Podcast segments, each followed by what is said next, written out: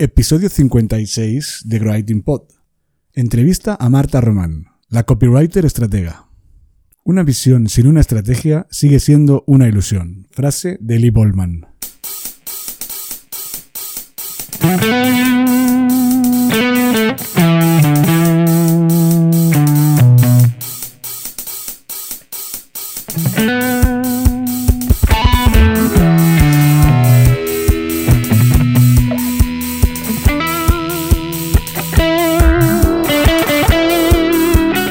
Cuesta escribir para tu blog, este es tu podcast.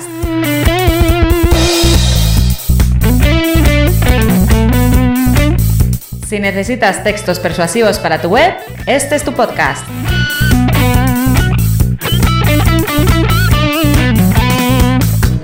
Si no sabes por dónde empezar a escribir, si sientes miedo ante un documento en blanco, este es tu podcast.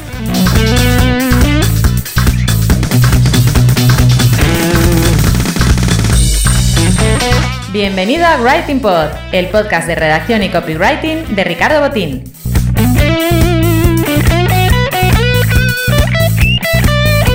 ¿Copy qué? Copywriter, redactor persuasivo, redactor publicitario, lo que prefieras.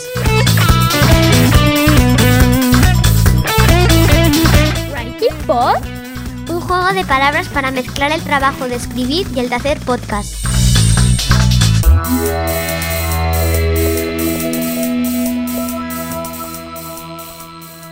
Empezamos en un minuto.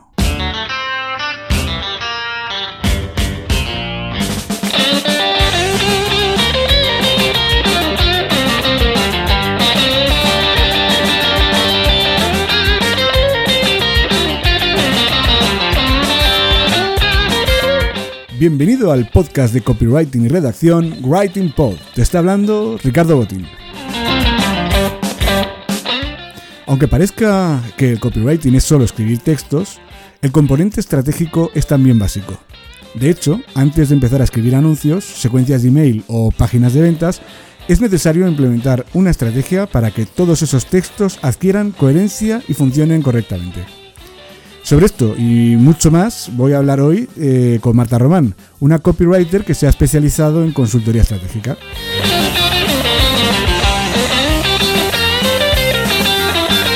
Pero antes de escuchar cómo asesora Marta a sus clientes, tengo que recordarte la autoría de los temas musicales que se escuchan en este episodio 56 de Writing Pod. Ya sabes que todas las sintonías tienen licencia Creative Commons y que para usarlas en mi podcast tengo que mencionar a los autores de las mismas. La sintonía principal se titula Not So Away Some Tune de Admiral Bob. De Admiral Bob también es la canción que se está escuchando ahora mismo de fondo para este sumario introducción que es el, eh, titulada Turbo Tornado. Y el tema que se va a escuchar después, eh, cuando termine la introducción, se llama Oric Taiko Rap de Jeff Speed.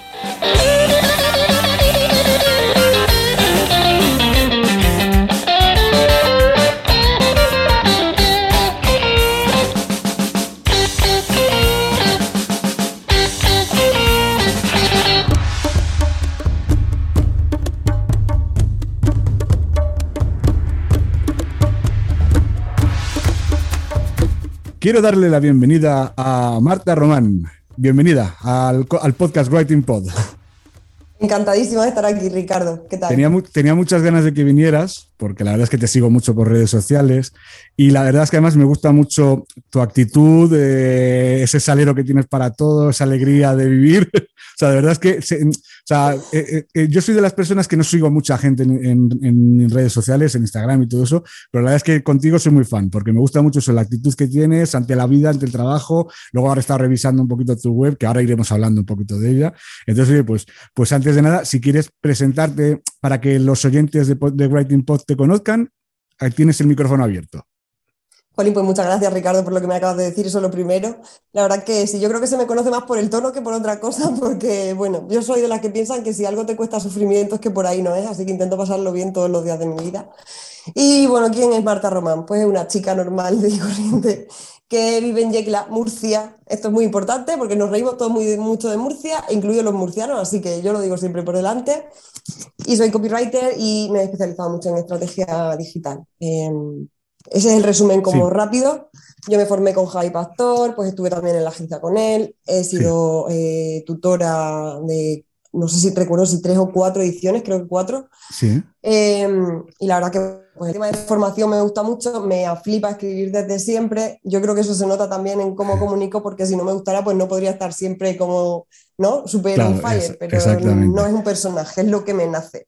Por ir, por ir, un poquito acotando, ¿cómo, o sea, ¿cómo llegaste hasta el mundo del copywriting? Porque he, visto que tú empezaste, o sea, aunque creo que te has dedicado al tema de marketing, eh, lo que es el mundo copy empiezas en el 2018, ¿verdad? Correcto, sí. Yo, bueno, yo había estudiado publicidad y relaciones públicas, pero ya sabes, cuando terminas la carrera, 22 años, ¿qué hacemos? Oh my God, ahora el mundo real, ¿no? Y bueno, pues sí que estuve en un departamento de marketing de una empresa de ciclismo, eh, pues hice como mis pinitos, pero bueno, estaba más en el desarrollo web, más en el back office que, que en el copy en el, en el marketing tal cual. Pero de repente un día me aparece un señor que me dice que se puede vivir de escribir. Todo el mundo me decía que escribía genial. Yo siempre escribía los emails así más problemáticos en la empresa, ¿no? Cuando había algún cliente que se quejaba o qué tal. Y dije, bueno, ¿por qué no? Ahora tengo tiempo. Justo había dejado el trabajo pero necesitaba un cambio de vida. Y dije, bueno, pues voy a probar. Total, no pierdo nada, ¿no? O sea, que ahí es de cuando decides darle, le decides dar el giro a tu vida, ¿no? O sea, decir, el dedicarte a, más al tema de copy freelance, ¿no? Que, que el trabajar haciendo marketing en general en empresas, ¿no? como empleada, ¿verdad? Correcto, sí, yo necesitaba un cambio y necesitaba salir de la empresa y, buscar mi camino por mi cuenta. Mi padre siempre ha sido muy emprendedor, mi madre también, es como que este gen emprendedor y no tan trabajar para otros siempre ha estado dentro de mí. y luego otra cosa, Marta, disculpa que te interrumpa un segundo, en Murcia está llena de emprendedores, o sea, yo conozco a más gente que monte más empresas que en Murcia. Sí, sí, sí. De hecho, Yecla es la ciudad del mueble. O sea, aquí cualquiera se ha montado una empresa de muebles o dos o tres. Es como todo el mundo tiene, hay otras zonas en las que no se da esto, pero yo lo he mamado mucho desde pequeña, entonces, claro, para mí era como el paso natural. Ya me sentía preparada, tenía esa experiencia, no solamente en el mundo del marketing, sino también a nivel de ventas, relacionarte con gente, que es súper, súper importante a la hora de emprender. Entonces, bueno, dije, ahora sí, Marta, vamos allá. Ese, ese punto... Descubre... Sí, perdona, Marta. Eh, sí, ese, el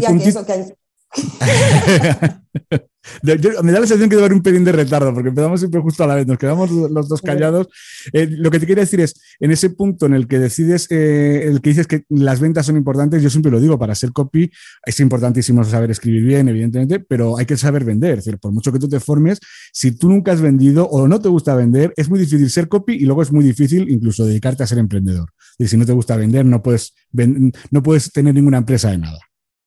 No, no, es así. O sea, no solamente hay que saber hacer bien el trabajo, sino también hay que saber venderse bien y saber cómo lidiar con las personas. yo siempre digo que la calle es fundamental. Sí, yo mira, yo por ejemplo, yo conozco varios casos de, te voy a decir, desde gerentes de, startups, o sea, de CEOs de startups, hasta, por ejemplo, ¿qué te diría yo? Pues eh, incluso de, empresas más convencionales en las que, en las que el, el CEO los, accionistas son los vendedores de la empresa, no, es decir, contratan luego a personal técnico. Pero a mí, por ejemplo, eso cuando ves mm, la, serie de startup, ¿no? De, eh, en la que los propios que montan, eh, que no tienen las habilidades sociales muy grandes, los que montan la, startup, evidentemente tienen un grave problema, porque al final, si, tú no sabes vender tu idea, los técnicos encima suelen ser muy aburridos a la hora de vender los beneficios de, de su mecanismo, de su artilugio, de su app que han diseñado, lo que sea.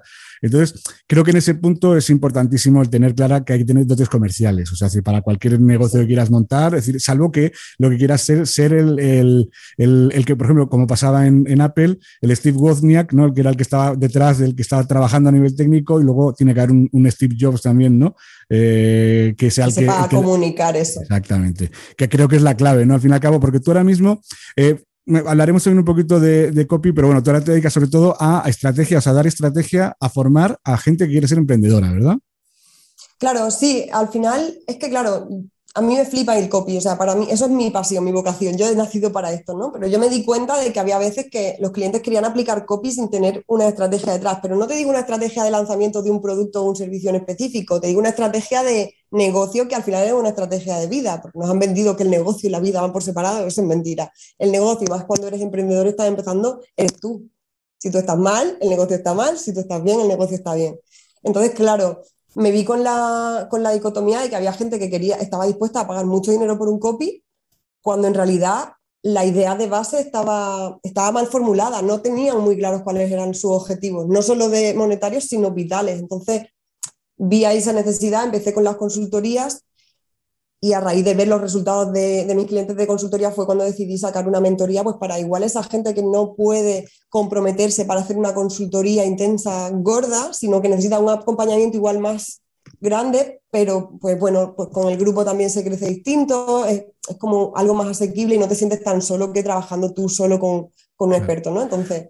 Sí, porque el, el emprender es estar todo el día solo. O sea, el ser freelance, el ser, el ser. Eso, bueno, yo, por ejemplo, es que me paso todo el día solo, en el que, claro, al final, por eso estamos siempre habitando comunidades muchas veces virtuales, eh, en la que al final compartes mm, cosas y ayuda. Claro, en muchas, en muchas ocasiones, cuando, yo todo esto lo he ido conociendo conforme he ido avanzando en mi profesión como freelance. Pero claro, si empiezas desde cero, imagínate eso, viene alguien que ha dejado su trabajo de toda la vida y decide poner un negocio por su cuenta, claro, se va a encontrar con que no tiene a nadie con el que compartir, ni preguntar, ni... Ese sería tu, tu rol, ¿no? Ahora mismo, como con, con, el tema estratégico, ¿no? Claro, sí, es como evitar un poco la soledad del corredor de fondo, que siempre decimos. ¿no? sí, Yo he notado sí. mucho eso y he tenido que aprender a palos al final, porque nadie nos enseña a ser emprendedores, claro. esto es así. Y bueno, pues al final, ¿qué he hecho? Pues crear como ese método de búsqueda de ti mismo y de, y de qué quieres que sea tu negocio a partir de todos esos errores que yo he ido cometiendo y todos esos aprendizajes que yo he tenido, ¿no? Yo nunca hablo de errores, sino de aprendizaje y facilitarles el camino a, pues, a esas personas que están igual tan perdidas que, como yo, igual un poco menos incluso, sí. pero pero yo ya he pasado por ahí, si puedo ayudar a evitar a, a esas personas pues, que pasen toda esa época de, de, vorágine, de no sé, me especializo, no me especializo, ¿qué hago? Email, eh, lanzamientos, no sé qué. Bueno, pues vamos a ver qué, claro. qué cualidades tienes, qué, qué, necesitas tú en tu vida y qué es lo que quieres conseguir. ¿No te parece además que el copy, yo es que siempre, sobre todo empecé a darme cuenta cuando empecé a trabajar más con clientes, o sea, no, no tanto, eh, sobre todo lo que era hacer páginas de ventas y todo eso, al final tiene un componente estratégico bastante importante. Es decir, cuando lo que decíamos hace un momentito, decides hacer un lanzamiento y, entonces, ¿qué haces? O sea, contratas a un copy para que te escriba los textos, pero al fin y al cabo el copy no te va a hacer solo los textos, te va a hacer toda la estrategia, generalmente. Evidentemente tú en tu caso ya te has especializado solo en eso, entonces tú le dices, oye, mira, haz el lanzamiento con una secuencia de email, con, entiendo que ya, bueno, con tanto en anuncios en, redes sociales, con tanto no inviertas nada aquí porque igual no te va a llevar a ningún sitio, cosa que quizás ese ya no es trabajo del copy, sino que es un trabajo a lo mejor a mayores, pero en general lo que es el implementar la estrategia no te la puede implementar ni un diseñador, ni un experto en SEO. Al final tiene que ser una persona que controle el marketing desde el principio. Yo creo que en ese la figura del copywriter, pero creo que es importante. Efectivamente, y ni siquiera puedes copiar una estrategia que le haya funcionado bien a otra persona, aunque parezca que tiene las mismas características que tú. Es que esto es muy importante. Nos han vendido el 1 en 7, nos han vendido el factura 100.000 euros con un webinar, y eso está genial, pero también hay que saber, hay que decir a la gente que puedes facturar 100.000 euros con webinar, puedes facturar mucho más, pero te, también tienes que poner mucha pasta encima de la mesa. No se hace en orgánico si no tienes una comunidad súper fuerte, no se hace sin esfuerzo y no se, no se hace sin invertir. Entonces, eh, claro, a veces me venían gente que me decían, no, bueno, es que he estado en una formación online X y me han dicho que haga un webinar porque así voy a vender el producto y bueno, a ver, igual tu producto es susceptible de webinar o igual hay que buscar otras estrategias de venta. Sí. O bueno, o qué presupuesto tienes para empezar a meter en Facebook Ads, porque claro, si no tienes eh, una comunidad, ni tienes eh, suscriptores, ni tienes nada, pues por, por, magia no te va a llegar. Claro, es que pasa muchas veces eso. También hay informaciones en las que te enseñan, los, la, además enseñan métodos estándar. Y es lo que tú dices. Yo soy también partidario de, de adaptarlo a mi propia forma de ser y a mi perfil de cliente. Es decir, hay un lanzamiento, haces esto, haces eh, cuatro vídeos, eh, luego le llevas a un grupo de WhatsApp, no sé cuándo, no sé quinto, y al final dices, joder, es que esto hay que adaptarlo a tu propia idiosincrasia y a, tu, y a la propia idiosincrasia de tus clientes. Si tú imagínate que tú pretendes hacer el lanzamiento este de, del grupo de WhatsApp y luego resulta que estás vendiendo una cosa, como yo me ha pasado con algún cliente, tan convencional, tan offline, tan, tan de, te voy a decir, tan viejuno, que, que, es que la gente no sabe entrar en un grupo de WhatsApp ni interactúa. Con lo cual al final estás vendido. Es decir, si no tienes una, un plan B, ¿qué estrategia vas a hacer? Claro, claro, no. A ver, motosierras no se puede vender por WhatsApp. Exactamente. ¿vale? Porque la gente que utiliza motosierras normalmente no está acostumbrada, usa WhatsApp todos los días, pero no está acostumbrada a comprar ahí. Ni claro. a que le. No, y, que lo más probable, y lo más probable es que se den de baja. Eh, yo, yo estaba pensando en algo parecido, estaba pensando en cabañas. Estas, que, que se, ¿sabes? Pero es, es, que probablemente la gente, que ese tipo de gente que usa el WhatsApp a diario y que tendrá su grupo familiar y su grupo de amigos y su grupo de memes pero, eh, pero esa gente, cuando empiecen a ver que empiezan a venderles y que empiezan a hablar de eh, una cosa que está relacionada con la venta, automáticamente se van a borrar del grupo. O sea, porque les va a dar yuyu. O sea, eh, cosa que al revés, que decir, por ejemplo, a mí me meten en un grupo de estos, o sea, me meto en un grupo de estos voluntariamente y sea lo que hay. Y entonces sé porque lo hago es porque me interesa. O porque me interesa aprender. Aunque no te interese, lo disfrutas. A ti te pasará como a mí. que a ti te encanta que te vendan. Yo, por ejemplo, yo no me doy, Marta, nunca de baja de una newsletter, para que te das una idea. Yo tengo ahora mismo 400, lo he mirado esta mañana, 450 newsletters sin leer. O sea, decir, no, son, no es que esté suscrito a 450, sino que lo que estoy es suscrito a lo mejor a, a 10 o 12 o a 20 que llevo sin leerlas un montón de tiempo, que van llegando, todas las semanas, todas las semanas, o todos los días, porque que hay muchos que, que, escriben un email diario, y van llegando, y van llegando, y van llegando, y yo no los voy viendo. Entonces, claro, hoy me he dado cuenta y digo, joder, si tengo cuatro, claro, las tengo que borrar, o sea, porque no puedo, o sea, no, no, puedo estar todo el rato aquí con cuatro, me pone nervioso solo ver los 400 emails sin leer. Entonces, Tendrás pero, que reservarte un fin de semana entero para ponerte al día. Es que es lo, es que, es lo que hacía antes, o sea, cuando no tenía tanto, o sea, cuando a lo mejor me encontraba con 15 o 20 a la semana, eh, pues se acogía un ratito a la semana y me ponía a verlas. Las ojeaba un poquito por encima, si había alguna que me interesaba la leía más en profundidad, pero enseguida iba borrándolas. Pero jamás en la vida se me ocurrió darme de baja. Pero hoy, por ejemplo, sí que he pensado, digo, a lo mejor igual llega el momento de tenerme que dar de baja de alguna, ¿sabes? Porque es que es verdad, o sea, si me tiro tres o cuatro meses sin verlas es porque evidentemente no las voy a... Ir. Pero bueno, también lo tengo configurado para que no me moleste.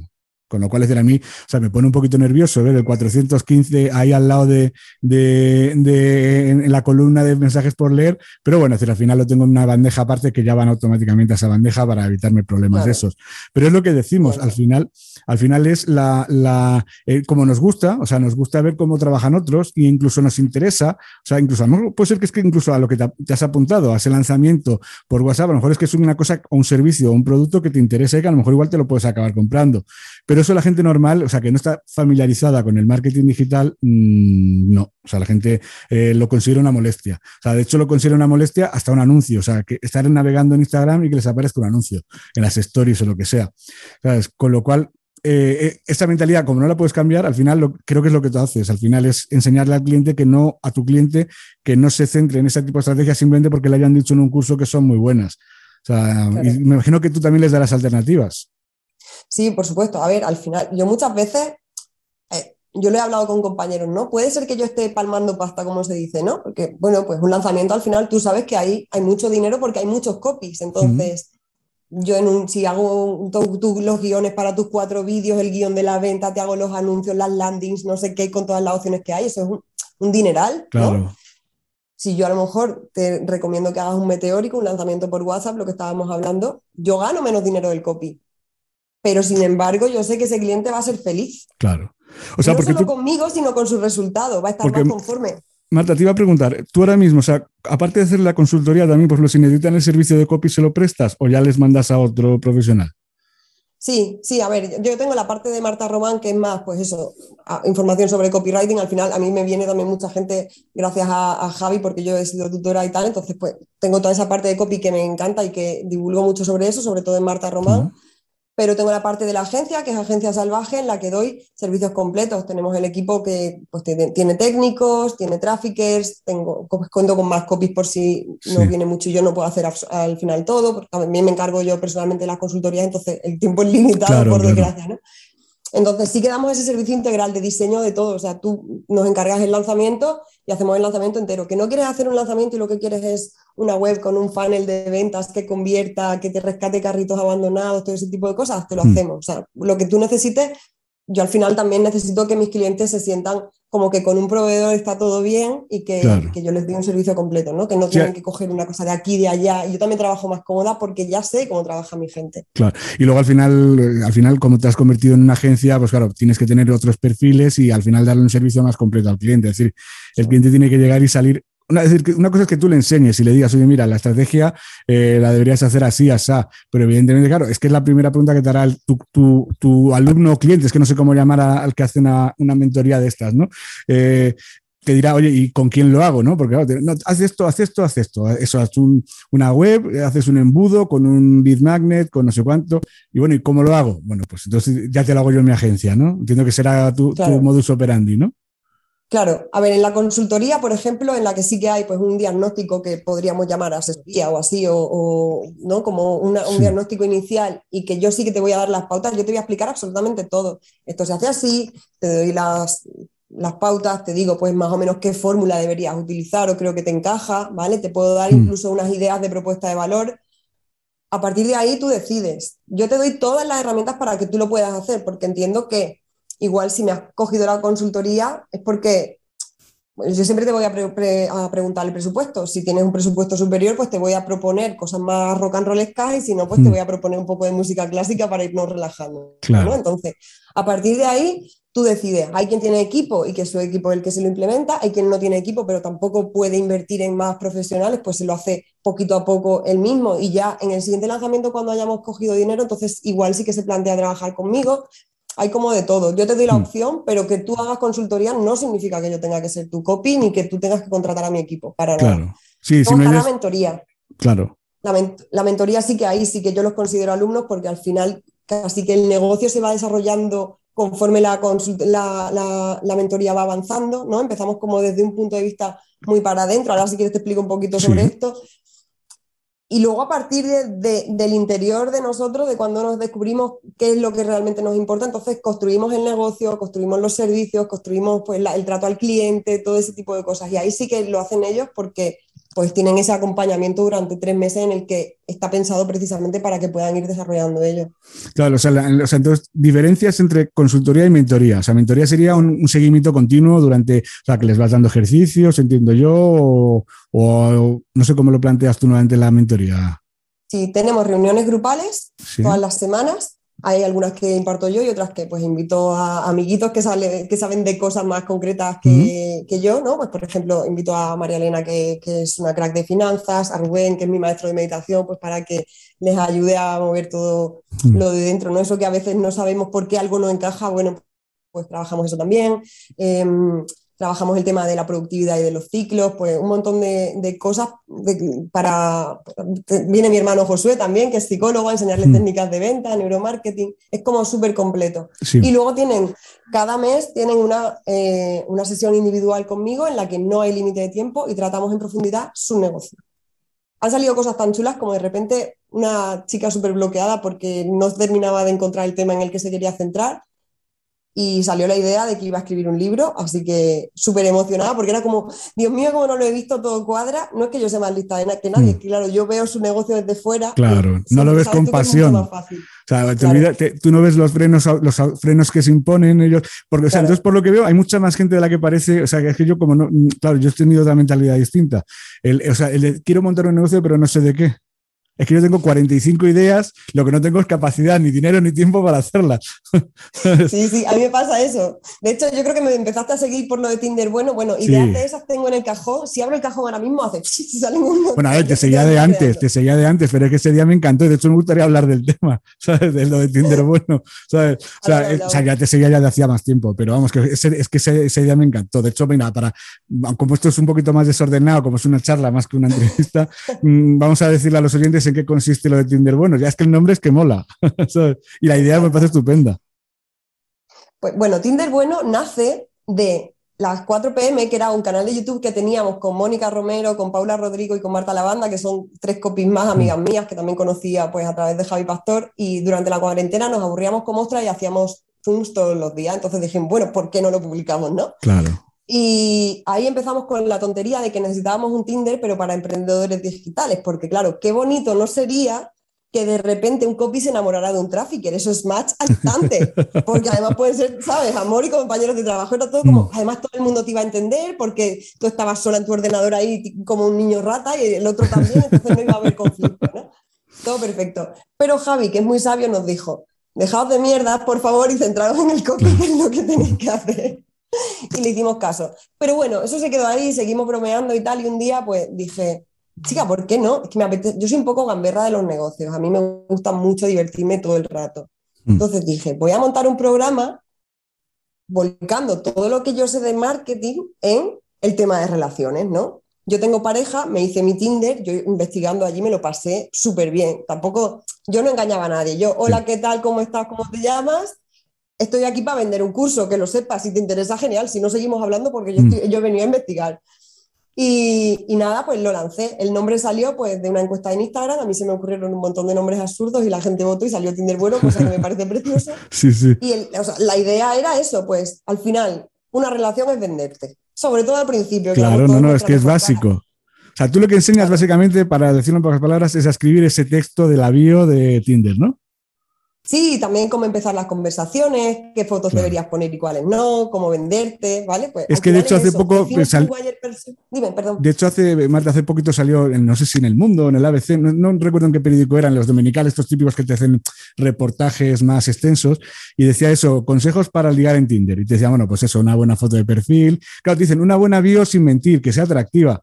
Y yo, claro, pero es que esto no solo se basa en una bio sin mentir que sea atractiva, es decir, esto se basa en cómo captar la atención, en hacer algo distinto a lo que hacen los demás, al final es así. O sea... Sí, de hecho, bueno, yo me, de hecho me lancé a todo esto porque vi que había un estudio de, dos chicas de la Universidad de Navarra y de Alicante que habían hecho un estudio sobre qué generaba rechazo y qué gustaba en Tinder. ¿no? Entonces dije, bueno, ahora tengo corpus teórico, lo tengo que hacer porque es que de verdad esto se me sale de la mente ya. ¿Y qué hice? Pues dije, vale, cojo los datos del estudio y vamos a definir nuestro buyer persona. No es lo mismo que quieras quedar para una cervecita o para encontrar el amor de tu vida o para una noche de desenfreno. Claro, ahí los objetivos cambian. Vamos a hacer tu propuesta de valor, vamos a crear tu attractive character, vamos a mostrar los beneficios de estar contigo, porque deberías quedar conmigo, ¿no? Y luego vamos a iniciar una conversación, el hola, ¿qué tal? ya no vale. ¿Vale? Y el hola guapa menos. Vamos a erradicar eso, por favor. Un poco de Entonces, ¿cómo, habría que empezar una conversación? Pues, por ejemplo, haciendo alguna pregunta sobre lo que pone en la bio para que por lo menos piensen que la has leído. Sí, lo típico de la que pone, me gustan los animales. Ay, pues oye, ¿qué, qué animales tienes, no? Por ejemplo, ¿no? Claro, claro, por ejemplo. Ay, pues yo tengo caballos. Y el otro, ah, pues ay, yo soy alérgica a los caballos. Bueno, pues ya ha empezado una conversación que mm. no es hola, ¿qué tal? Bien, ahí se ha acabado. Hola, ¿qué hace? Hola, ¿qué hace? no, no, es que es verdad al final, pero ¿sabes lo que pasa? Que al final la gente va a lo cómodo y lo cómodo le sale lo fácil. Claro, decir, que si tú lo piensas fríamente, dices, si tú en, la, en, la, en, las interrelaciones humanas, eh, tú en un bar, en una discoteca, le dices a una chica, hola, ¿qué haces? lo, normal es que salga disparada. Ahora, si le dices una cosa, si le dices una cosa más atractiva o no, bueno, más interesante, simplemente que le llame la atención, a lo mejor igual te da un poquito de conversación. Y a partir de ahí, bueno, ya tendrás que desplegar otras dotes, ¿no? Eh, y otras artes. Pero, pero si no consigues que te. Es que es como escribir, como vender, es que es lo mismo. Es que si no consigues que te presten atención, aunque tengas el mejor producto del mundo, nadie lo va a comprar. Claro, además es que es eso, sabes perfectamente que los mejores productos no siempre son los que más éxito tienen. Claro. Y los chicos más guapos no son siempre los que más ligan. Claro. Entonces, empezar bien una conversación o tener una conversación interesante o captar esa atención es fundamental. Es fundamental. Así que nada, en eso estábamos. Pero también yo, o sea, yo lo vendía como para Tinder, pero para una persona que esté empezando como su Mm, empresa digital o que tenga un físico pero quiera saber un poco cómo va esto, para una estrategia súper básica, muy divertida de aprender y tal, te sirve también, porque vale, eh, Tinder es el ejemplo, pero hmm. al final la estructura siempre es la misma. Pero es que te sirve incluso para cualquier chaval jovencito que quiera ser influencer. O sea, no solo te basta con, con el estar poniendo fotos mm, todas iguales, porque al final si te das cuenta, los que empiezan, los chavales jóvenes que empiezan, es que hacen todo el rato la misma foto. O sea, al final dices que, claro, eh, o sea, poco, o sea, esto poco interés tiene ya. O sea, después de ver la misma foto en distintas situaciones, o sea, es que no tiene ningún interés. En cambio, si le enseñas de qué modo al final, que es la misma estrategia casi que es para ligar, es lo mismo, es decir, le enseñas de qué tipo de fotos debe poner, qué tipo de, textos debe poner acompañando las fotos. Para lo mejor dices, mira, empiezas a darle otro toque de, valor a, O eso, le dices simplemente, joder, habla, no te dediques simplemente a poner fotos y a poner eh, morritos. Es que hay mucha gente que es lo que hace, es que no pone ni un pie de, ni un pie de foto, con lo cual dices. Nada, un emoticono y ya está. por ejemplo, yo conozco una chica que es fotógrafa, o sea, y, le decían, es que no vendo fotos, por, por Instagram no me las compro. Digo, pues es que ni siquiera pones un pie de foto. O sea, pones la foto y la foto, ¿qué pasa? ¿Se va a vender sola? Pues no, bueno, no eres, no eres de una fotógrafa profesional, o sea, no eres una fotógrafa reconocida, no profesional, sino muy reconocida, con lo cual al final, darle una explicación, a lo mejor igual con ese texto que le pongas, a lo mejor lo que te ayuda a vender la foto. Porque estoy seguro que muchas fotos se venden por el texto. Sí, claro. El tema de los fotógrafos, eso es otro melón que abrir. Porque, claro, un fotógrafo, yo lo considero un artista. De hecho, tengo grandes amigos fotógrafos y los amo, los quiero con locura. Pero ellos son artistas, entonces sus fotos para ellos se explican por sí solas. Claro, pero no es un contexto, una luz que comunica.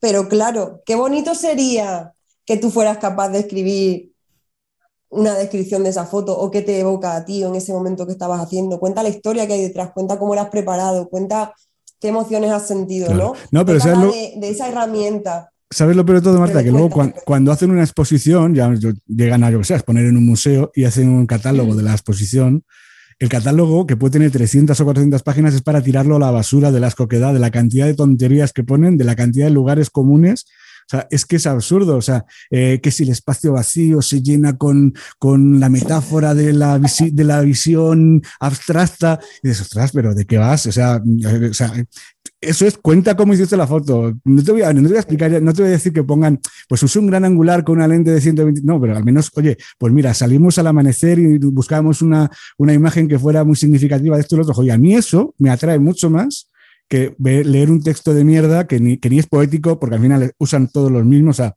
el mismo esquema y todas las exposiciones de arte. Eh, tú es que no sabrías distinguir un libro, o sea, un catálogo de una o de otra, o sea, de cualquier, puede ser de pintura, de escultura, de fotografía, de cualquier cosa, no lo vas a saber distinguir, porque todas dicen las mismas tonterías y las mismas banalidades. Con lo cual, qué fácil sería, ¿verdad? Que se supieran vender un poquito. Bueno, a mí me encantan los catálogos de arte, tengo que decir, me parecen pura fantasía. O sea, que, que, sea, que alguien sea capaz de escribir tres páginas sin decir absolutamente nada, a mí me parece arte, de verdad. Yo lo guardo porque me apasionan. De hecho, no sé si lo conoces, pero hay un youtuber que se llama Antonio García Villarán, mm, que tiene un canal de arte. ¿Con Coleta? Con coleta. Ya sé quién es, y el de Lamparte. Ahí descubrí yo lo que es el, Lamparte. sí, sí. No, y de hecho es que es, que se mucho Claro, claro, no. Es que lo, que tú dices es verdad. O sea, cómo, escribir tres páginas sin decir nada es más difícil que escribir tres páginas diciendo cosas.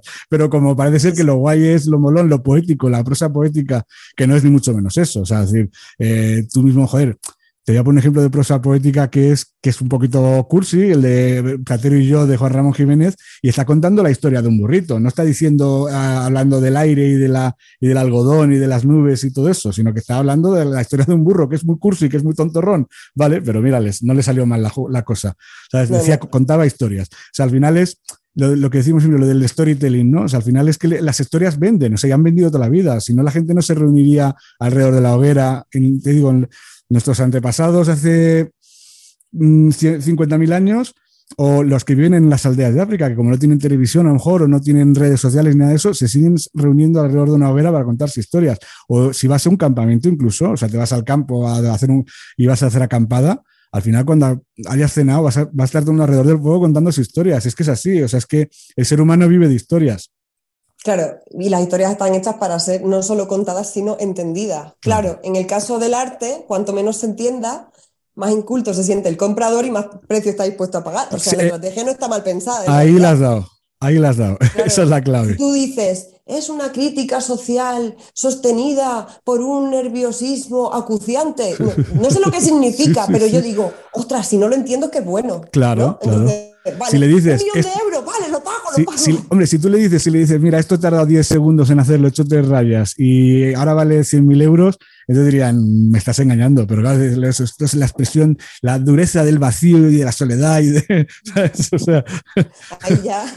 ya queda, hombre, sí, esto es lógico que valga estas tres rayas, ya es que sí, se nota el vacío y la soledad y la, y la dureza de la vida cotidiana, ¿sabes? O sea, total, total.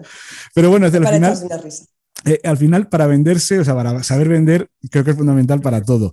Eh, hemos dicho entonces el curso de Tinder, bueno, porque yo ayer cuando estuve revisando un poquito tu web y todo eso para preparar un poquito la entrevista, eh, he visto que ahora mismo no lo tienes operativo, lo vas a tener solo por épocas. O, sí, lo voy a ir abriendo y cerrando. O sea, que no lo vas a tener evergreen. Sí, de momento no, porque en realidad los vídeos están grabados, pero no quiero que sea una cosa como constante, quiero que sean momentos especiales que para mí tenga sentido también en mi estrategia lanzarlo mm. y, bueno, pues de, momento lo voy, a, lo voy a abrir como tres veces al año. Si veo que hay muchísima demanda y muchísima necesidad de Tinder, bueno, pues entonces ya me plantearé, ¿no? Pero por ahora yo lo voy a dejar así también porque es verdad que al final tener algo en Evergreen es vender como sin hacer absolutamente nada, pero yo siento que necesito sentir como que estoy vendiendo cosas, ¿no? Entonces, quiero cuando venda eh, Tinder Bueno estar centrada en Tinder Bueno, cuando venda mentoría estar centrada 100% en la mentoría y no preocuparme de Tinder Bueno, cuando vendas, ¿sabes? Como... Hay, Marta, corres, el, creo yo, el riesgo de, de, cada vez que quieras sacar una nueva edición, rehacerlo todo, grabarlo todo. O sea, te vas a llevar mucho más trabajo, pero bueno, también vas a dar mejor contenido. Porque ya digo que seguro que acabarás eso. Dirás, bueno, lo voy a lanzar ahora, te podrás saberlo. Uf, esto ya, después de unos meses, ya no me termina de gustar. Venga, lo voy a cambiar esto, voy a cambiar lo otro y al final acabas trabajando el doble, pero bueno.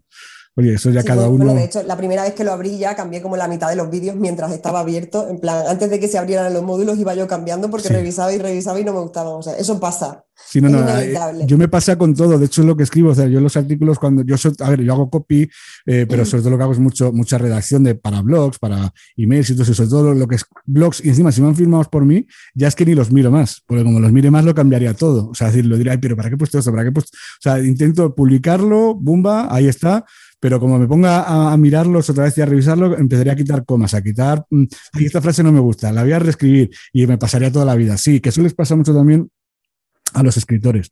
Decían, por ejemplo, que los, los, escritores hoy en día, los novelistas, por ejemplo, eh, cada vez que sale una nueva edición revisaban, o sea, mm, y había veces que reescribían casi el libro. Y claro, decían, eso es un problema cuando escribes en papel, pero cuando escribes en digital, que puedes cambiarlo todos los días. Y yo, yo que leo mucho en digital, yo me encuentro muchas novelas que me he comprado, que ni siquiera he leído, en la que te sale un aviso, descargue la nueva versión porque el autor ha cambiado una parte mm, sustancial de la novela. Y después este tío no estaba muy contento cuando la sacó la primera vez. Y al final hay gente que la está, la está reescribiendo cada seis meses. O sea...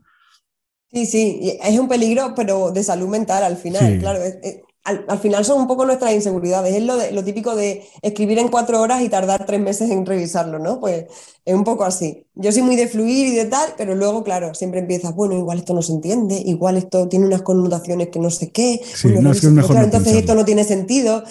Yo soy muy de revisar, pero llega un momento en que tienes que ponerte límite a ti mismo y decir, a ver, está muy bien, soy consciente de que está muy bien, roza la perfección y ya esto no, por, por, más que le dé vueltas, no va a mejorar. También es que, de hecho, que creerte un poco. De hecho, hay veces que al final igual lo empeoras, ¿eh? O sea, decir, como lo revises mucho, lo acabas estropeando. O sea, cosas buenas. Bueno, o sea, lo que te pase, como me pasó a mí una vez con un. que, que perdí el. O sea, decir, no era un, era un artículo largo, como de 5 o 6 mil palabras, y cuando estaba terminando, no sé qué ocurrió. De hecho, ahí es cuando dejé de usar Word. O sea, empecé a usar Google Drive porque se me, se me cerró Word, lo perdí todo y digo, a ver cómo me acuerdo de las 5.000 palabras que había puesto. Entonces, bueno, yo no sé si lo escribí mejor o peor, pero al menos no tenía esa referencia de, de qué es lo que había hecho la primera vez. Yo pensaba, digo, la primera vez estaba mucho mejor que esta segunda, pero bueno, al final no te queda más remedio que tirar.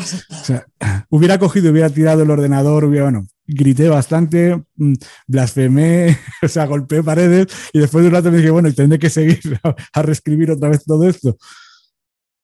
Sí, yo la verdad que pagué la licencia de Word y la utilicé como un mes y luego ya me pasé a Drive por eso precisamente, por el Es que es lo mismo. Yo pagué también la licencia y al final también lo usaba. De hecho, de hecho ahora mismo he renovado o sea, he, cambiado, o sea, he pasado un nuevo sistema operativo y tengo que aquí instalar otra vez todo. Bueno, porque cambié el disco duro del ordenador. Y, y, me, encontré ya, claro, que tenía que instalar otra vez el Word y no encontraba ni las claves. O sea, no encontraba ni el. O sea, porque no, ya digo, es que no lo uso nunca, pero claro, sí que es verdad que hay veces que te mandan algún documento que si, no, si hay que hacer algún cambio y, y devolverlo en Word, como lo puedes hacer desde Drive, pero es que acabas haciendo un desbarajuste completo. Entonces, bueno, pues para eso lo tengo yo. O sea, si lo tengo instalado, porque hay clientes que se empeñan en usarlo, pero vamos, que no por otra cosa. Y por si se apaga el mundo un momento tienes que escribir en Word porque no hay internet y bueno, y todo el mundo sale a la calle y se vuelve loco, los zombies y todo eso, pero ya está. Sí, sí, pero bueno, eso solo pasó hace unas semanas, ¿no? Cuando se fastidió Instagram y Facebook, que yo, por ejemplo, ni me enteré, o sea, o sea estaba liado con mis cosas y ni me enteré que, que, se había fastidiado, porque además yo generalmente por las tardes suelo ser bastante más productivo que por las mañanas y como esto fue por la tarde, me puse a escribir y, y cuando me enteré fue a las 8 de la noche que puse el telediario y le dijeron, no, está, no funciona WhatsApp. Y ya sí que me puse a mirar, anda, pues es verdad. Y yo, decía yo, qué raro que no me ha entrado ningún mensaje de WhatsApp ni nada de nada. Y yo dije, qué tranquilito estaba yo hoy, pero vamos, que me di cuenta muy tarde. Yo sí que me enteré porque normalmente yo las tardes las dedico un poco a redes sociales y a tal, a planificar. Entonces hubo unos stories que no se me subían y bueno, tuve un momento influencer ahí un poco chungo de ahora ya no va a, no va a tener sentido que lo publique mañana esto es una mierda y tal. Pero bueno, ya está. No, murió nadie y ya está. Ya que estamos hablando de ese tema, me gustaría también preguntarte un poquito, hablamos mucho de la estrategia que le recomiendas a tus clientes, pero ¿y cuál es la tuya? Porque, por ejemplo, he visto que en tu web no tienes blog. O sea, es decir, al final me, veo que tú te centras mucho en redes sociales y creo, creo que tienes una newsletter también, ¿verdad?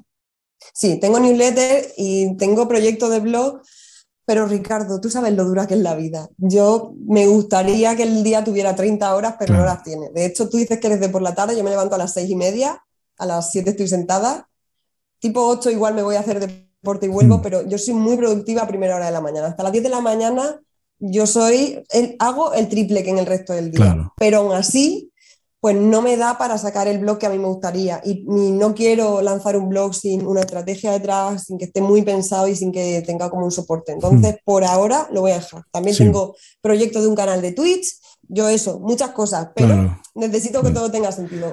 Por ahora, a mí me funciona mucho Instagram. Es verdad que a veces pues, te da disgustos, pues porque no te demuestra todo lo que quieres y tal, pero es que yo me siento muy cómoda ahí. Porque... Claro. Y luego, por ejemplo, para conseguir suscriptores para tu newsletter, que te llegan a través de Instagram también de y de redes sociales o, o haces publicidad para conseguir captar suscriptores? La mayoría sí que me llegan por, por Instagram. Yo cada vez que hago una newsletter, pues lo típico de chicos, eh, si os interesa saber sobre este tema, hoy precisamente salen al newsletter. Luego también tengo un grupo de WhatsApp en el que pues tengo ahí a, personas que les, les, envío también contenido pues un poquito más específico para ellos, ¿no? Más premium, ¿no? Se puede decir, ¿no? Claro, sí.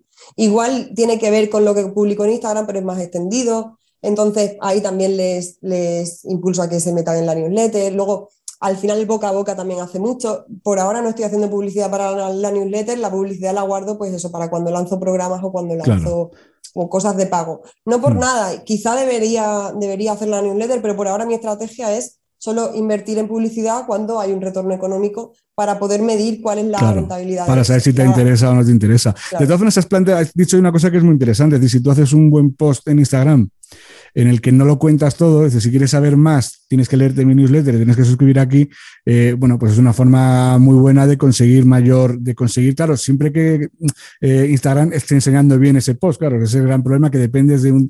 Pero bueno, al fin y al cabo también, en todo depende siempre de terceros, es decir, al final eso de me voy ya no quiero, porque es que me hace gracia, hace tiempo conocí una historia de una chica que le habían cerrado el canal de, o sea, solo hacía directos en Instagram y se lo habían cerrado. Decía, ¿y ahora qué hago yo? Pues claro, y yo digo, pues voy a hacerlo en YouTube, ya, pues que en YouTube te puede pasar lo mismo, porque decir, al final hay unas normas que por X motivo que desconozco cuál era, o sea, porque ni lo había, no lo había visto ningún directo de los que hacía, le habían cerrado la, la, cuenta de Instagram. Pero eso te puede ocurrir con la de YouTube. Es decir, que al final, yo siempre lo digo, por eso yo siempre soy de los que recomienda un blog. Y a mis clientes, los que me encargan hacer la web, les recomiendo siempre que hagan un blog, aunque luego tengan cinco o seis artículos, porque eso queda ahí. Y eso, hombre, tendría que irse a la mierda todo. O sea, para eso sí que sería la guerra zombie. O sea, si, tu blog o tu web eh, se pierde, entonces tenemos un grave problema social. O sea, eh, sería lo del efecto 2000, pero multiplicado a, la enésima potencia. ¿Sabes? Entonces, eh, yo por eso te digo que creo que el blog es una. Sí, pero claro, que, que, lo que tú dices, que si lo quieres hacer bien, pues no te queda más remedio que echarle horas, echarle muchas horas. Sí, y además el blog no es una cosa que quiera delegar por ahora. No me importa delegar otras cosas, pero para mí el blog es como una parte de mí misma. Mm, por lo menos la idea que tengo pensada. Entonces, pagar a un redactor porque me escriba, eh, tengo copies que escriben, o sea, muchas veces les digo, el mejor piropo que yo le he hecho a mi equipo es, parece que lo haya escrito yo, porque mm. no es que yo escriba igual mejor que nadie, ¿no? Pero sí que a mí yo estoy muy, muy contenta con mi estilo, ¿no? Entonces, conseguir que alguien escriba muy parecido a ti y sin que esa persona se sienta frustrada. Y no, es que lo has comunicado bien lo que querías, está claro. O sea, eh, si alguien, eh, tú lo has comunicado bien y esa persona más tiene la capacidad de entenderlo. Y luego además es que es la clave, yo creo, decir, al final todos somos un poco en este trabajo, todos somos un poco escritores fantasma. no, o sea, no podemos, no podemos, o sea, tú puedes firmar, puedes firmar en muchos sitios, pero al fin y al cabo a mí me encargan hacer una web y yo no puedo poner mi nombre, cosa que por ejemplo algún diseñador sí que pone que la ha diseñado él. A mí yo no conozco a nadie, de hecho, que le dejen poner su nombre como copywriter, ¿sabes? Entonces al fin y al cabo... tampoco lo haría, ¿eh? ¿Tú, firmarías una, página de venta? Como copy no, yo creo que no. No, porque al fin y al cabo es que tiene que notarse que es que es la, voz del cliente, no es la tuya. Si es que esa es, la, es lo que nos hace, creo, creo que, buenos profesionales, el, saber entender de qué forma habla tu cliente y sobre ello eh, escribirlo de ese mismo modo. O, si no es capaz, porque a lo mejor el cliente, tú sabes que les pasa a muchos que son como muy tímidos, que no, no quieren abrirse, al final lo que haces es crear como una especie de avatar, ¿no? De, o, de, o de cliente, o de ficticio, o sea, de eh, eh, cliente ficticio, se puede decir, en el que, en el que, bueno, pues tiene un tono que al final igual tú lo lees en su web y luego les ves en la, en la vida real, pues nada que ver con el tono que hemos puesto en la web. O sea, por ejemplo, me ha pasado con, una, con una empresa, bueno, además que estos están empeñados, o sea, a mí no me gusta hablar de, usted a la gente, y menos por escrito y menos en este mundillo. Bueno, pues esto era un negocio muy convencional, era muy, era muy de eso, de su clientela media, tenían 60 años, eran los típicos que tenían rentas, gente de, de mucha posición, y estaban empeñados en escribir de usted. Claro, yo decía, es que, se pierde la cercanía del todo. Entonces, eh, yo, yo hice pruebas escribiendo de usted mm, y era imposible la cercanía. O sea, era imposible, no, no, no, la había. Y al final le dije, si le escribíamos de tú, habría mucha más cercanía con el cliente, porque el cliente lo que buscaba más en ese servicio era confianza. Pero no, no, no, tiene que ser de usted, porque nosotros tratamos a todos los clientes. Usted, claro, y en el fondo también tenían cierta razón. si a todos los clientes que entran por eh, en su oficina le tratan de usted, no tiene sentido que tú le estés tuteando en, eh, en, en, la página web. Yo, yo pongo el ejemplo, yo trabajo, yo hago, yo escribo en el blog de BMW, escribo las noticias de BMW. Entonces en BMW, es decir, nosotros por marca, o sea, por norma de, de estilo, eh, escribimos siempre tuteando al, al, lector. Pero sí que es verdad que, en el concesionario de BMW, cuando vas a preguntar por un coche, el vendedor primero te va a tratar de usted. Salvo, hombre, salvo que te vea muy jovencillo, a lo mejor te trata de tú. Pero lo normal es que alguien que grande con más de 35 o 40 años es que empiecen hablando de usted. Y luego a lo mejor te, te puedo tutear.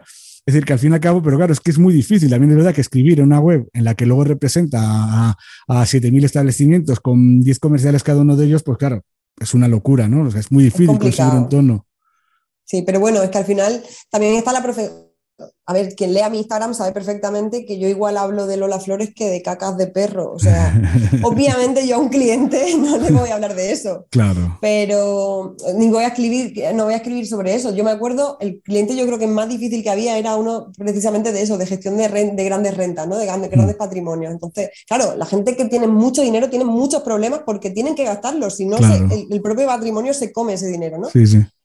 Claro, gente, de ese nivel no es claro, y generalmente son ya por, media son gente de más edad o sea aparte de un estatus social con 30 años normalmente no tiene gran patrimonio normalmente. Entonces claro esa gente no está acostumbrada a que a que le gastes bromas ni a que mm, tengas un lenguaje muy coloquial. Esperan un cierto estatus también de la persona que le está vendiendo. Y si tú le estás vendiendo un, producto que es muy caro que es gestionarle el patrimonio hmm. tienes que también ponerte en una situación como más de altura si vendes, no sé, ¿qué te voy a decir? Satisfiers, pues el tono es totalmente diferente. Claro, es un producto hecho para divertirse, ¿no? Claro, y aparte, y además, incluso si lo vendes para mujeres o lo vendes un juguete para hombres, que también el tono es diferente. Es decir, a lo mejor no es lo mismo escribir eso para vender un Satisfyer femenino que uno masculino, porque mm, cómo se aproximan incluso hacia, hacia ese juguete el hombre y la mujer es distinto, ¿no? O sea, claro, correcto. O sea, eh, a lo mejor eh, si es muy femenino, dirías, yo a lo mejor diría, pues es que ya no me gusta. Es decir, bueno, ya es un poquito más complicado. O sea, el tema este de, que de hecho hay un, hay un montón de trabajo en tema erótico, en tema de tiendas online eróticas y todo eso. Hay un montón. Yo aquí entrevisté hace unos meses a David Ayala, que es un SEO, consultor SEO bastante importante, y él de hecho es conocido como SEO Rosa, y él es básicamente porque se dedicaba, empezó posicionando tiendas online y páginas eh, eróticas. O sea, eh, decía eso, y es que hay una técnica, o sea, es posicionarse, al final hay una lucha para vender entre las 10, 12 o 20 tiendas online que haya, es muy difícil vender sus productos y posicionarlos en, Google. Y él lo hacía y lo hacía y decía también todos los explicaba cómo había que hacer los textos. O sea, una entrevista que el que no lo haya oído se la recomiendo mucho porque es muy pues interesante.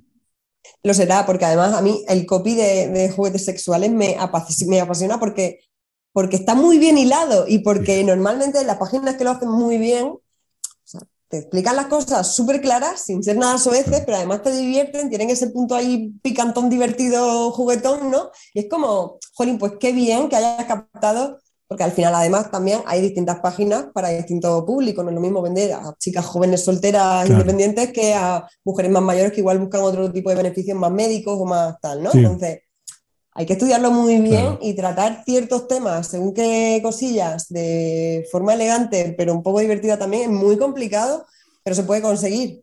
Oye, yo recuerdo hace, hace unos, yo creo que hace tres o cuatro años, eh, Rosa Morel en su canal de YouTube eh, hizo un, un, reportajito, vamos, como de cinco minutos o algo así, en el que analizaba eh, los, los anuncios de las web porno porque es verdad que son, son, eran divertidísimos. O sea, y es verdad cómo va, eso sí que lo hacen para llamar la atención. O sea, es decir, eso sí que necesitan llamar la atención en cuatro palabras. O sea, y me acuerdo eso que había, eh, ponle los cuernos a tu marido, cosas de esas, eran muy, eran muy bestias, pero es que es verdad, al final, o sea, el que tiene que poner un anuncio en una web porno, o sea, para conseguir atraer hacia su web el tráfico, al final tiene que ser, o sea, tiene que ser acorde a, la, a donde estás poniendo el anuncio. Y eran muy, o sea, ese vídeo sí que era muy entretenido. O sea, de hecho, mira, lo voy a buscar un día para volverlo a ver, porque ya sí que se tuvo, se analizó muchísimos eslogans y muchísimos, y muchísimos mensajes de los que había encontrado por la red, eso de, de webs ya porno, porno, y eran ya digo, muy divertidos y sobre todo de cómo llamaban la atención, o sea, me sorprendía eso de, eh, eh, bueno, o sea, es que eran, ahora mismo no lo recuerdo, pero lo, vi hace, lo vi hace mucho tiempo, pero eran muy divertidos. Pero es que me imagino que ante tanto estímulo visual o llamas mucho la atención. Es que esa es la clave. O los ojos se van al pan, claro. Es que es eso, es que es eso. O sea, ¿cómo llamas la atención? O sea, en algo que es y también lo decía David el día que le entrevisté, que el gran problema de, lo erótico es que van a la imagen y al vídeo, no van al texto. Entonces, claro, pero si tú tienes que atraer a alguien, a, sea, hacer un anuncio, en cuatro palabras tienes que decirlo todo, o sea, ir a los puntos de dolor y nunca mejor dicho de verdad, o sea, donde a lo que, es el que busca porno, ¿sabes? Pues a, dárselo. O sea, con un mensaje muy claro y muy bien definido. O que a mí es que me encanta lo de los mensajes de cuatro o cinco palabras, porque yo es que soy muy, yo reconozco que soy muy barroco escribiendo y todo. O sea, yo necesito cinco líneas para casi todo. Entonces, o sea, hacer un mensaje claro, fácil de entender en cuatro palabras, me parece de una maestría, en cinco, me parece de una maestría absoluta. Ve, yo sin embargo soy muy sintética. No sé. Pues mira que en Murcia es muy del barroco, ¿eh? Esa, Murcia sí, sí, no, barroco. El, estilo churrigueresco, la Catedral de Murcia que no haya ido a verla. Pero es verdad que yo a la hora de escribir suelo ser, suelo casi pecar de, sintética. De hecho, Mónica Romero, por ejemplo, que, es una compi con la que hablamos muchísimo y pues una ayudamos un montón. Ella es de copies más largos, más como que le cuesta menos, ¿no? Igual a ella le cuesta más ser corta y a mí me cuesta más alargarme. Yo esto de las, palabras que sobran lo llevo muy mal. Yo hago mericondo en, en esto del copy, ¿no? Palabras que, sobran fuera la base. Es que quizás sea una de mis grandes asignaturas pendientes. El, el, o sea, yo me pongo a borrar, o sea, y digo, vale, voy a borrar el, el, 20% de lo que he escrito. Y es que no soy capaz porque, no, porque todo me parece importante, todo me parece necesario. O sea, es decir, es muy difícil lograr esa capacidad de sintetizar. Es, y de hecho, creo que es una de las claves de esta profesión, sobre todo a la hora de hacer copy eso, pues para una web, para una landing page, eh, a lo mejor eso, para un blog, pues a lo mejor igual es más fácil, o una newsletter, o cosas esas, no importa si es, es, un poquito más largo, un poquito más corto, pero sí que es verdad que una página de ventas, oye, pues es fundamental la estructura. Yo, por ejemplo, yo estas páginas americanas, ¿Qué hacen? Que empiezas a pasar y a pasar y a pasar. Y viene un CTA, y pasas y pasas y bajas y bajas y bajas. Y además que no tienen casi ni fotos. Y venga texto y venga texto. Y, esto no se acaba en la vida. Y dices, hostia, es que esto es imposible de leer. Pero bueno, oye, los americanos en esto lo hacen muy bien. Casi mejor que en España. Si las hacen así es porque de verdad tiene un sentido. Bueno, o como Isra Bravo. Isra Bravo tiene una, página que me parece maestra. Nada, blanco y negro, algún texto en rojo, ya está, poca negrita y todo para adelante. Y le funciona súper bien, es una página muy larga que cualifica muy bien al, al lead que consigue y creo, creo que a él le funciona genial. De hecho, él no tiene ni Instagram y todo lo, lo consigue a través de la web y le funciona súper bien, así que... Sí, ahí... Pero sí, yo el tema, además, es que aquí ha habido un debate, yo creo que será de los debates más, más largos que hay sobre, nunca mejor dicho, ¿no? Sobre la longitud que tiene que tener el copy. Y me acuerdo que empezaron hablándose de, no, es que cuando sea muy caro hay que hacer una página larga. Si es barato hay que hacer una página corta. Y no es así. Realmente también depende, depende tanto. Depende, básicamente, en mi opinión, es depende mucho de cómo esté desensibilizado el posible tu cliente ideal con el producto o servicio que tú estás vendiendo. Es decir, por ejemplo, lo que decíamos, un, gestor de patrimonios quizás no necesite eh, hacer un copy muy largo porque lo normal, salvo al que le ha tocado la lotería, es que el que tenga dinero lo tenga desde hace tiempo y más o menos sepa eh, de qué trata el negocio. O sea, y sepa incluso a quién elegir, quién es más profesional y quién menos. Salvo lo que te digo, el que le ha tocado la lotería. Pero claro, tú imagínate que vendes un servicio, pues eso, de alguien, pues como nos pasa muchas veces a nosotros. ¿Qué hace un copy? Y se lo explicas y sigues sin entenderlo, pues claro, evidentemente por eso, al menos la mía, como ya digo que encima me gusta hacer copy largo, pues la mía es bastante larga. No es que sea muy larga, sino que tengo muchas secciones de muchas páginas distintas explicando distintas cosas. Porque en mi opinión, yo me ha pasado tantas veces que llegar a la reunión eh, inicial y tener que explicarles tantas cosas que de joder, es que me o sea, me queréis contratar sin saber lo que hago. O sea, que, que es una cosa que me asusta. Digo, ¿cómo puede ser que me quieras contratar sin saber lo que hago? O sea, y no solo esto no solo es escribir eh, textos, que es que es mucho más. Entonces, cuando se lo explicas, empiezan y lo entienden, se dan cuenta del valor que tienen las cosas. Y ahí es cuando encima puedes empezar a cobrar más. Porque el problema es claro que piensan, ah, si por escribir, si todo el mundo sabe escribir, yo sí, pero no todo el mundo sabe escribir del modo correcto, ¿sabes? Claro, un día, bueno, eh, en una panadería, ¿no? Hoy, eh, aquí en Yecla hay una panadería como Gourmet, que además el, chico se formó en Italia, hace unos panetones que te mueres, cobra un panetone a creo que 50 o 60 euros, una barbaridad. ¿Qué me estás diciendo? ¿50 euros por un panetone? Hay que probarlos, ¿eh, Ricardo? O sea, se te vuelven los ojos para atrás, eso es una locura. Bueno, el caso es que llega una señora y le dice, a ver, que yo he tenido panadería toda la vida, que todo el mundo sabe lo que cuesta un kilo de harina. Y claro, pensé yo, es que no estás comprando un kilo de harina, amiga. Tú estás comprando cinco años en Italia haciendo panetones en un obrador por cuatro perras y que te lo traen aquí, te lo haces y te lo llevas fresco a tu casa sin tú mancharte las manos. Claro. ¿No? y luego yo mira. Es igual, todo el mundo ah. sabe lo que cuesta escribir. Bueno, sí. Sí, sí, no, y escribir más o menos hoy en día, gracias a Dios, al menos en España, todo el mundo sabe leer y escribir. Mejor o peor, pero todo el mundo sabe. Eh, me recuerda mucho una anécdota que me contaba un amigo mío que es ingeniero informático, que le pasaba lo mismo. En una, es una anécdota que, que se ha hecho muchísimo, incluso con fontaneros y con todo. Eh, de él que se le rompe el ordenador, va a su casa a arreglárselo, entonces dice que bueno, pues hace así, eh, en un minuto y medio, eh, cambia la pieza, le pone una y se, bueno, estos son 200 euros. 200 euros por cambiar esta pieza, no, si la pieza vale un euro y medio, pero los otros 198 euros que le he cobrado es por haber aprendido ya a cambiarla. Si no haber, haberlo aprendido usted no me había llamado a mí. Y es que es así. O sea, al final tu conocimiento, tu experiencia, tu capacidad de resolución. Tú, por ejemplo, Marta, en tu caso, tu capacidad estratégica de, ver lo que no ven otros. O sea, de eso vale un dinero. Si no es solo el decir es que yo te cojo y te digo lo que me he aprendido en el curso anterior que he hecho hace una semana y te lo suelto a ti para que lo hagas igual y con esto te quiero cobrar una cantidad para seguir tirando. Sino al final haciendo las cosas bien, evidentemente eh, se demuestran eh, con los resultados y sobre todo con la experiencia de eso, de hacer las cosas en condiciones. Sí, el movimiento se demuestra andando, eso está claro, pero igual que un abogado te cobra por una firma 200 euros, yo no cobro por una firma 200 euros, por ahora. pero claro, cada, cada profesional sabe lo que cuesta lo suyo. Yo entiendo que nuestro es una profesión que aunque lleva desde 1800 y pico, como dice Javi, em, sigue siendo una novela para mucha gente. Marta, disculpa, que, disculpa, que te interrumpa un segundo. Yo diría que lleva, yo leí que en Roma ya había anuncios, en la antigua Roma, ya había anuncios en las paredes de vendo, vendo camello usado, camello viejo, vendo. O sea, anuncios se han hecho toda la vida. O sea, no es solo. Sí, sí, más, más mm, eh, se puede decir, más racionalizado. La, la, profesión de publicista sí que puede ser del siglo XIX, pero ya te digo que vender por escrito en anuncios se han hecho toda la vida. ¿Sabes? O sea, que esto. Bueno, es, sí. esto Javi dice que el primer copywriter que, que cobró por sus servicios como copywriter y tal fue como del 1800 y pico, pero sí, obviamente toda la vida se han anunciado cosas porque toda la vida se han tenido que vender cosas. Claro. Eso es así. Sabes que nosotros somos como las prostitutas, ¿no? La, profesión más antigua del mundo, pues a nosotros nos pasa más o menos parecido. Vamos a llamarnos mercenarios y eh, así por lo menos nosotros luchamos de parte del cliente y quedamos un poco más. sí, sí. Bueno, Jay, me lo estoy pasando muy bien. Eh, yo creo que vamos a ir terminando, porque bueno, evidentemente también tienes tú, creo que además eh, me digas que por las tardes usas mucho, como estamos grabando por la tarde, que usas mucho para temas redes sociales, y yo sí que lo que veo es que además que tú haces, o sea, porque tú incluso publicas en tus redes sociales, veo que publicas las sesiones que haces con, con, tus eh, alumnos, ¿no? ¿O es que hay una parte en las que las publicas por algún motivo en concreto? No, las sesiones con mis alumnas no las publico porque al final ahí se mueve mucha cosa interna. Y sí, pero entonces he visto, o es una cosa, no sé si lo haces gratuitamente o algo de eso. ¿Cómo, va ese tema? Yo tengo el servicio de consultoría, pero es que a, mí me flipa cuando yo siento que puedo ayudar a alguien y no todo el mundo está en el momento de contratar en una consultoría, quizá dentro de un año, quizá dentro de dos, me da igual. Y hmm. si se va con otra persona, me, me da igual, pero me apetece como dar ese punto de estrategia de Mm, vamos a ver qué pasa y qué se puede hacer aquí, porque igual tú no lo estás viendo porque estás como demasiado cerca del problema. Entonces sí que hago como una vez al mes una consultoría online gratuita. Esta primera va a ser en Instagram, luego me la llevaré a Zoom, pero va a ser pues eso. Vale, es que, me, había parecido, me había parecido como que llevabas más tiempo haciéndolas, o sea que empiezas a hacerlas ahora, ¿no? Sí, sí, sí. Y que Llevaba tiempo pensándolo sea, es alguien que se haga voluntario, diga, pues oye, mira, quiero que analices mi proyecto.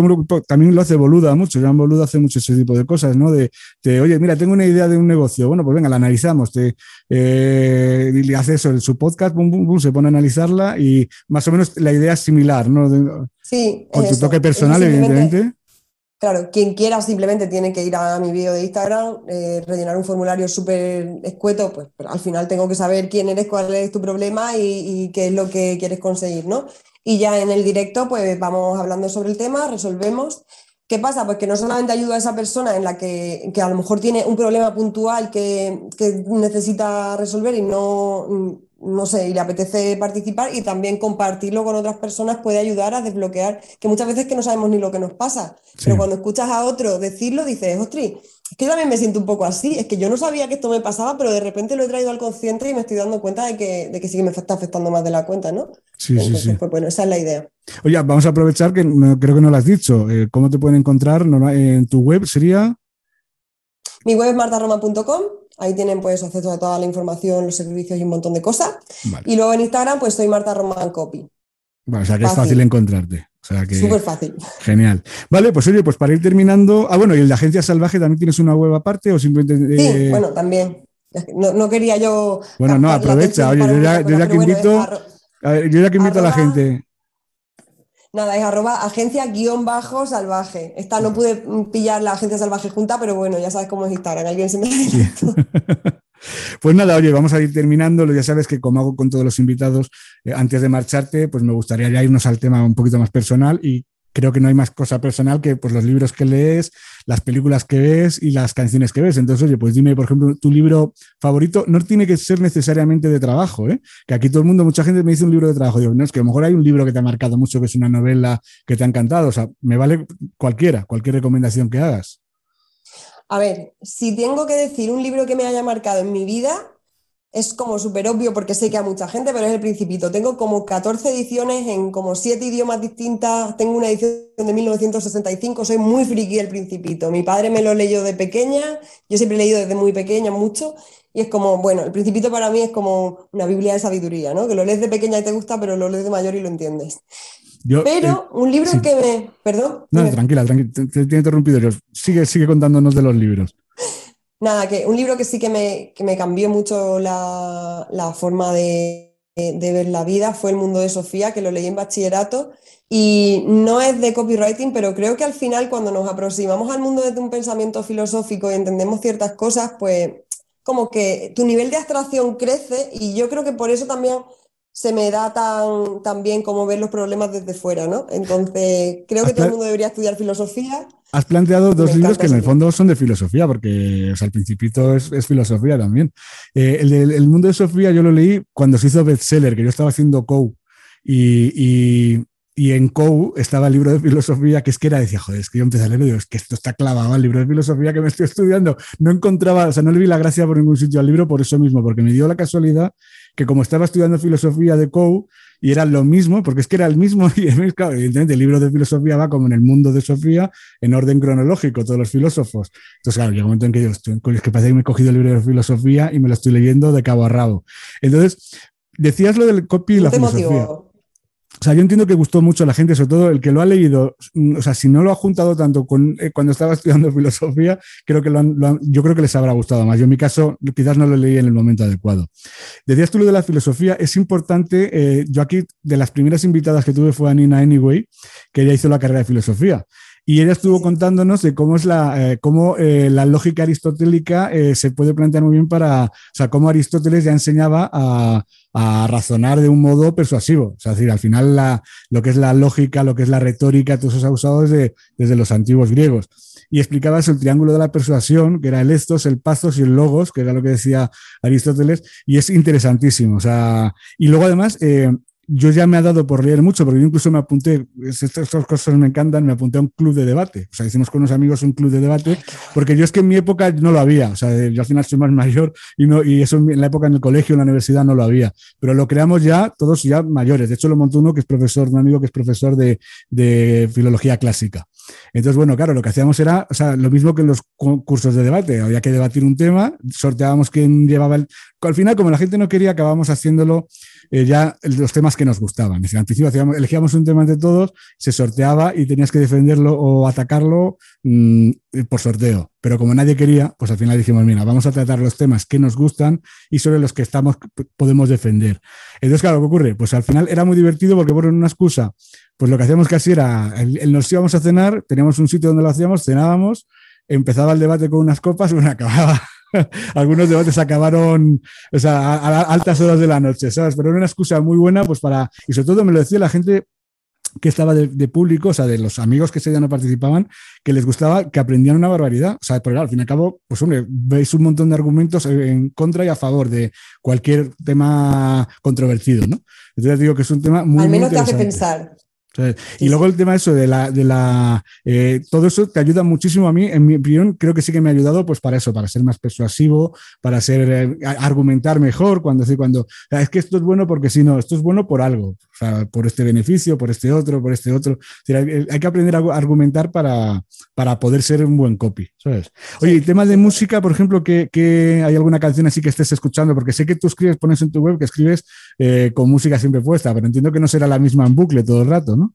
No, y depende mucho del cliente. Hay veces que me pongo música low-fi, de repente me pongo Iron Maiden, de repente a mí me gusta mucho el groove de los 50-60, entonces también me gusta mucho ahí el, el swing, ¿no?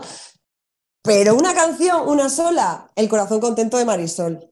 Además, ya me conocen en las discotecas, no se la ponen a nadie, pero a mí sí. Tengo muchos amigos DJs que de hecho creo, si no me equivoco, que me están haciendo caso y me están preparando un remix de Marisol así un poco más electrónico para mi cumpleaños. Me encanta. O sea, es una canción que siempre se me viene arriba, tengo hasta coreografía y todo. O sea, que si tengo que elegir una, me quedo con Marisol. Pepa Flores. Perfecto. Bueno, la pondremos, la pondré en el, no la puedo poner en el podcast por el tema de los derechos de autor y todo eso, pero bueno, pondré un enlace desde YouTube para que, para que la puedas, para que la, puedan oír. Bueno, es una canción conocidísima, pero bueno, pues alguien que no la, que no la conozca. no la conozca todavía, que paren las rotativas y la escuche, pero ya. Claro, claro. Eh, y luego, ¿y película o serie? Ya digo que ahora como hay tanta gente que ve series en lugar de películas, yo soy más de series, la verdad. Pero por no tener que pensar qué peli voy a ver. Yo soy muy práctica, entonces no me gusta perder el tiempo. Y últimamente, bueno, últimamente la vi ya como el año pasado, pero me flipó y fue Suits, porque es que además de entretenida va de abogados, es como de abogados de Nueva York, ¿no? Los típicos tiburones de grandes compañías y tal. Pero la trama engancha un montón y es que tiene. Pero esa es la que salía, la, que se ha casado con Harry, el de Inglaterra, ¿no? Esa es la que salía. Correcto. no la he visto, pero sé qué serie es.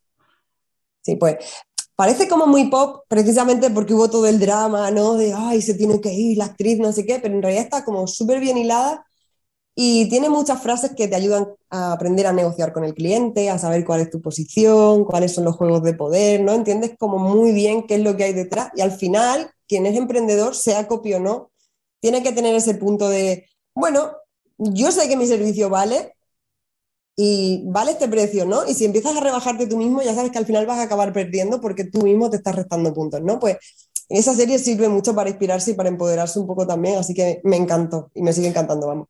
Bueno, pues oye, con, todo esto ya hemos visto también tu faceta más personal. Eh, ya sabes que estás invitada cuando quieras volver eh, a charlar, a hablar un poquito de eso de copy, de, marketing digital en general, de estrategia de emprendimiento. Podemos hablar de lo que, todo lo que tenga que ver un poquito con, este, con esta temática, pues estás invitada, ¿sabes? Así muchísimas gracias. Muchas gracias a ti por venir, por encontrar hueco para, poder hablar y, oye, eso te invito a la próxima. Vale, perfecto. Tú me llamas y quedamos, no hay problema. Cuando a ti te apetezca, aquí estaré. Muchas gracias. Pues nada, un besete.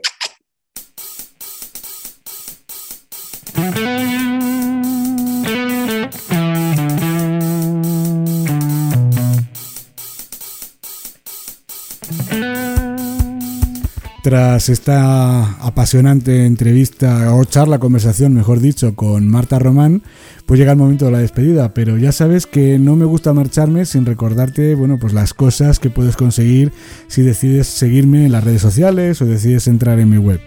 La primera de ellas, ya sabes que tengo un, ebook gratuito, un libro, eh, una guía dirigida a emprendedores que tienen miedo a la página en blanco. Su título es Escribe en tu blog como los profesionales.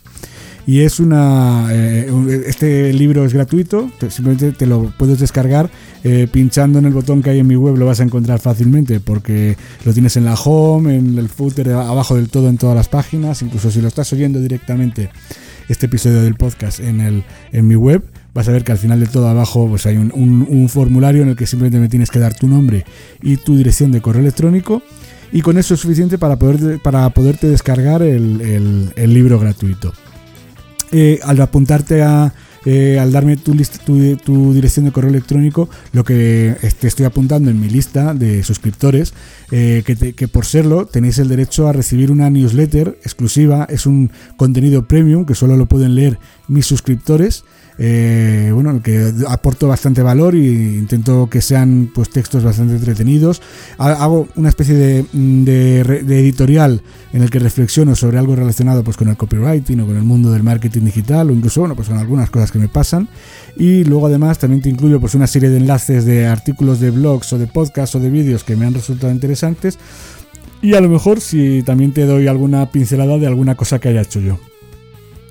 Si quieres hablar conmigo, Puedes hacerlo pues eh, mandándome un email a contacto arroba ricardobotín.com. Eh, me puedes también dejar un comentario en cualquier, incluso si estás, te digo, escuchando este episodio del podcast en mi web, pues bueno, ahí puedes dejarme un comentario opinando lo que te ha parecido. También puedes incluso darme feedback si me estás escuchando a través de los podcasters habituales, pues en iTunes, o sea, Apple Podcasts, en Evox, en, en Stitcher, en Spotify, en cualquiera de ellos, me puedes encontrar en cualquiera de, los podcasters. Y en todos ellos, bueno, pues son, ya sabes que son siempre muy agradecidos, pues tanto las estrellas, los dedos hacia arriba, los me gustas, los comentarios positivos, cualquier cosa que quieras dejarme, pues será muy bienvenida. Eh, también me puedes encontrar en las redes sociales, tengo perfil en, en LinkedIn, en Instagram en Facebook y en Twitter. En todos ellos me vas a encontrar como arroba Ricardo Botín, con lo cual no tiene pérdida, es fácil localizarme. Y bueno, pues eh, ya sabes que cualquier cosa que me quieras comentar, tanto en público como en privado, tienes un montón de medios para encontrarme. Sin otro particular, se despide atentamente Ricardo Botín, el director, presentador y conductor de este eh, eh, podcast de copywriting y redacción llamado Writing Pod.